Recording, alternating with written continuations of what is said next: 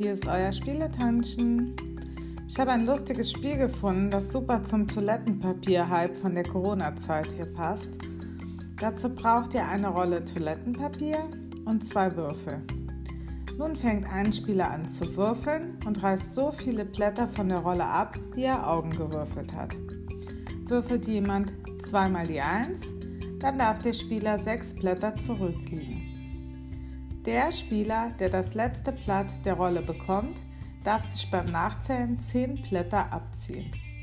Wer die wenigsten Blätter gesammelt hat, hat gewonnen. Ich wünsche euch viel Spaß dabei und bis zum nächsten Mal. Tschüss!